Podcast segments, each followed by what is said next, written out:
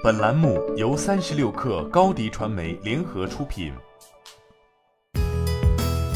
本文来自三十六氪作者杨亚茹。当地时间十二月三号，美国辉瑞公司表示，二零二零年年底前将只能运送之前承诺的一半剂量的新冠疫苗。二零二零年生产目标也下调了一半到五千万剂。辉瑞的一位发言人对此表示，扩大原材料供应链需要的时间大于预期。而且临床试验结果出炉时间也晚于预期。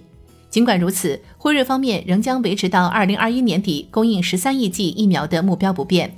受该消息影响，十二月三号美股尾盘，辉瑞跳水一度跌超百分之三，收盘跌百分之一点七四，盘后续跌百分之零点二五。同时，辉瑞的竞争对手莫德纳十二月三号美股尾盘拉升，收盘涨近百分之十。在全球已经达到主要疗效终点的三款新冠疫苗中，辉瑞与 Biotech 研发的 mRNA 疫苗百分之九十五的有效性，莫德纳 mRNA 疫苗百分之九十四点五的有效性，疗效相似，但两款疫苗的后续分发要求有所不同。辉瑞疫苗需要全程零下七十度冷链保存，在二到八度的环境下，该疫苗只能保存五天。而莫德纳的疫苗在用户友好性方面表现更佳，可以在两点二度至七点七度的温度中保存三十天。零下二十度还可以保存六个月。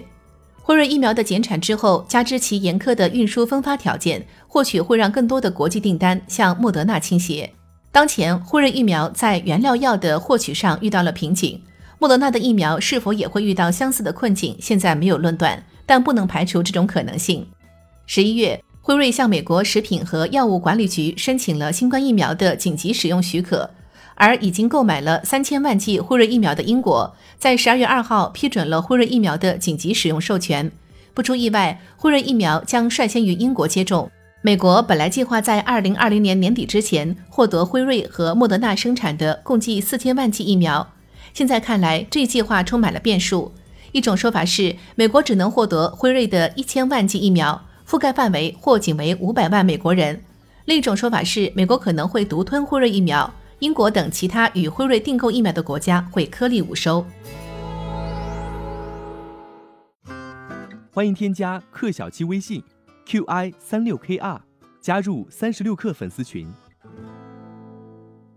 高迪传媒为广大企业提供新媒体短视频代运营服务，商务合作请关注微信公众号高迪传媒。